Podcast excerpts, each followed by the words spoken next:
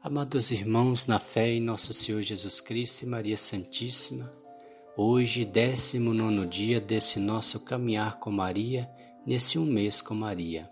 Hoje temos como tema o Vigário de Cristo, que é o nosso querido Papa, hoje na figura do Papa Francisco. Com fé e devoção iniciamos, em nome do Pai, do Filho e do Espírito Santo. Amém.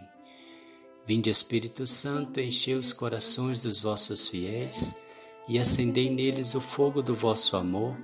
Enviai o vosso Espírito e tudo será criado e renovareis a face da terra.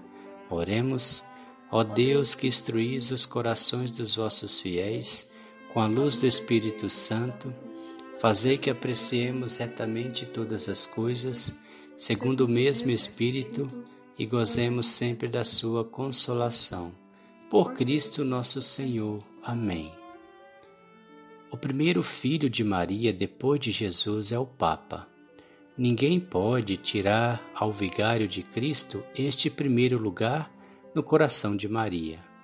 Se nós quisermos amar muito o Papa, devemos pedir esta graça a Maria, porque quem pode amar como ela? O Papa é nossa rocha uma rocha evangélica divina criada pela palavra viva de Jesus, Verbo encarnado. Tu és Pedro, e sobre esta pedra edificarei minha igreja. Mateus capítulo 16, versículo 18. Justamente, São Francisco de Sales dizia que Jesus, a igreja e o Papa são um só. É impossível dividi-los eles são a pedra angular. Lucas capítulo 20, versículo 17. Da humanidade, do mundo, do universo a salvar. Por isso existe tanta superficialidade nas palavras de quem diz que aceita Jesus Cristo e a Igreja, mas não o Papa. Quando Napoleão prendeu o Papa Pio XII para decidir algumas questões sobre a Igreja, reuniu ele mesmo em Paris muitos bispos, o da França e da Itália, e queria que deliberassem sobre os pontos em questão, mas os bispos ficaram em absoluto silêncio. Napoleão insistiu e fez fortes pressões. Nada. Então começou a perder a paciência e a ameaçar. A esta altura, o mais ancião dos bispos levantou-se e disse calmamente: Senhor, esperamos pelo Papa. A igreja sem o Papa não é igreja. Muito lindo.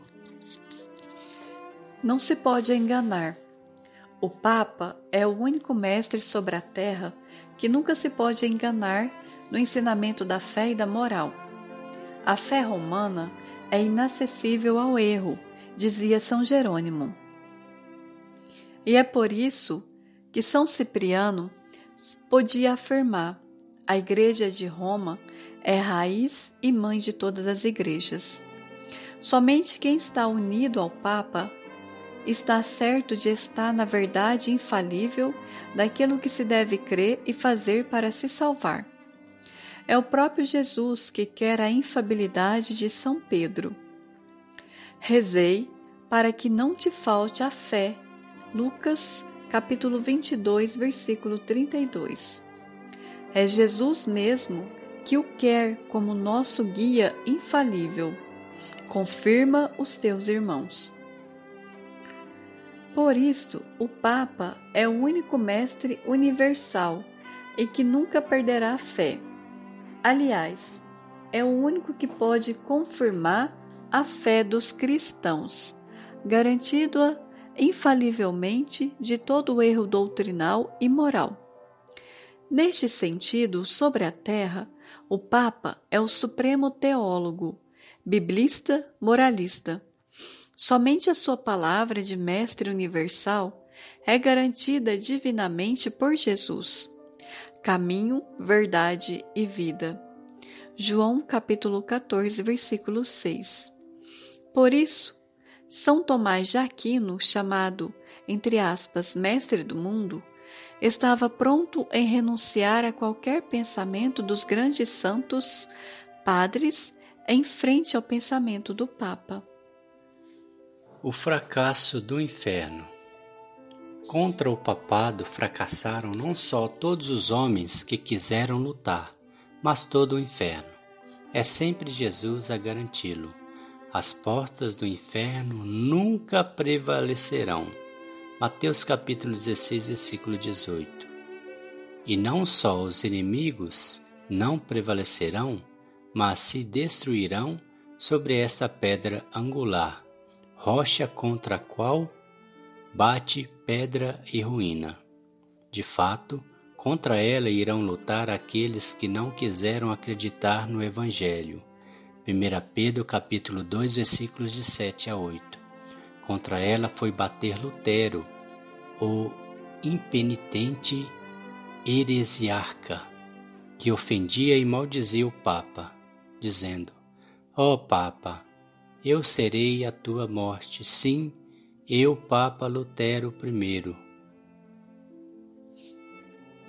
Por mandamento de nosso Senhor Jesus Cristo e do Altíssimo Pai, te mando ao inferno. Fecha aspas pobre e infeliz Lutero. Contra o Papa se atirou também o terrível Napoleão. O Papa lhe disse: O Deus de outros tempos ainda vive. Ele sempre destruiu os perseguidores da Igreja. Na ilha de Santa Helena, Napoleão lembrava essas palavras e dizia a um amigo: Ah, por que não posso gritar daqui aqueles que têm qualquer poder sobre a terra? Respeitai o representante de Jesus Cristo. Não tocai no Papa, senão sereis destruídos pela mão vingadora de Deus. Melhor, protegei a cátedra de São Pedro. Os falsos mestres. Escrevendo a Timóteo, São Paulo ensinava esta importante verdade. Quando não mais se suportar a doutrina sã, procuramos uma multidão de mestres que consentem de secundar as próprias paixões e que falem de fantasias ao invés de verdades. 2 Timóteo capítulo 3, capítulo 4, versículo 3 ao 4. Basta ler certos livros de teólogos considerados grandes e célebres para dar razão a São Paulo, de olhos fechados. E estes teólogos são uma multidão, entre aspas, e preparam um mercado enorme de livros e revistas que são como comida podre, avariado ou suspeita. Pobres os incaustos que os compram. Estes teólogos são os falsos mestres de quem falam os terríveis São Pedro e São Paulo. 2 Pedro, capítulo 2, versículo 2 a 11. 1 Timóteo, capítulo 3, versículo 7, capítulo 4, versículo 1 a 11, capítulo 6, versículo 3. 2 Timóteo, capítulo 3, versículo 1 ao 7, capítulo 4, versículo 1 ao 5. Estes falsos mestres são chamados pelo Papa Paulo VI teólogos de quarto ou autoteólogos. E deles diz ainda: é necessário desconfiar, porque fazem naufrágio da fé. 1 Timóteo capítulo 1, versículo 19. Rezar pelo Papa. A pequena Jacinta, antes da morte, teve uma visão na qual se via o Papa em meio a gravíssimos sofrimentos. A pequena vidente recomendou com todas as suas forças, da parte de Maria, de rezar pelo Papa, de sofrer com ele e por ele, do dever de pastorear o rebanho universal João capítulo 21, versículos de 15 a 17. Sabe-se que sempre existiram almas generosas que oferecem e dedicaram a vida pelo Papa.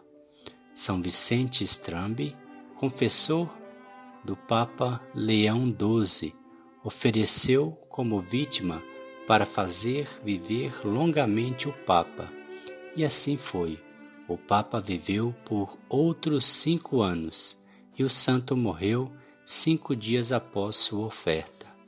Guido Negri, corajoso soldado, morreu acertado na fronte depois de ter oferecido sua vida pelo Papa.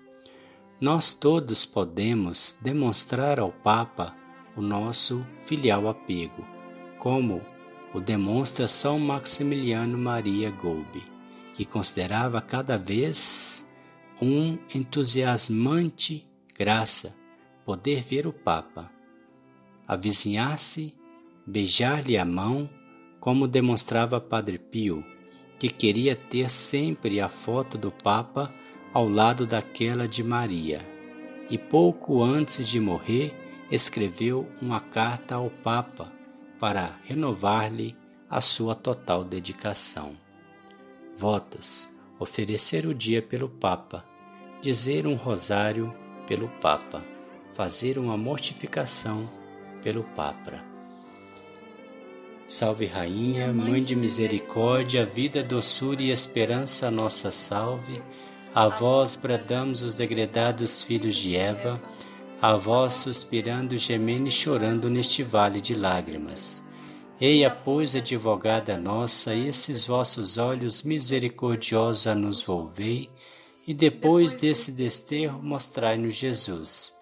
Bendito é o fruto do vosso ventre. Ó clemente, ó piedosa, ó doce sempre Virgem Maria, rogai por nós, Santa Mãe de Deus, para que sejamos dignos das promessas de Cristo. Amém. A vossa proteção recorremos, Santa Mãe de Deus, não desprezeis as nossas súplicas em nossas necessidades, mas livrai-nos sempre de todos os perigos, ó Virgem gloriosa e bendita. Amém. O Senhor nos abençoe, nos livre de todo mal e nos conduz à vida eterna. Amém. Em nome do Pai, do Filho e do Espírito Santo. Amém.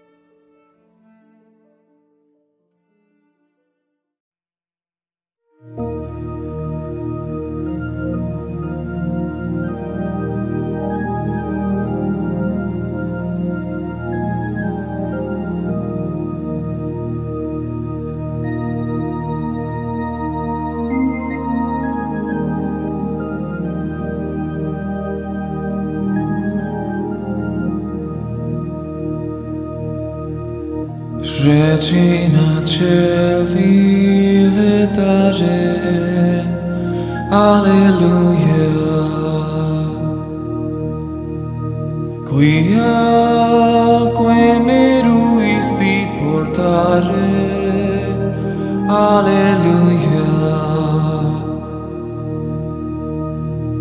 Resurrexit sicut dixit.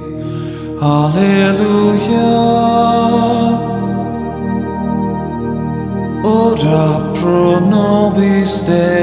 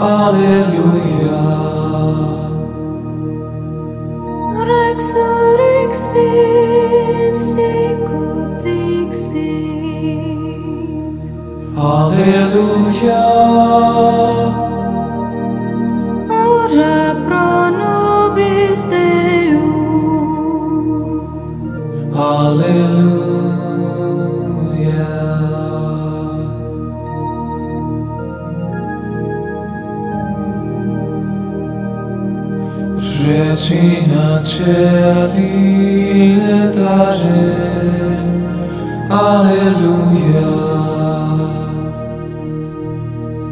Quia que meruisti portare Alleluia Resurrexit sicut dixit Alleluia.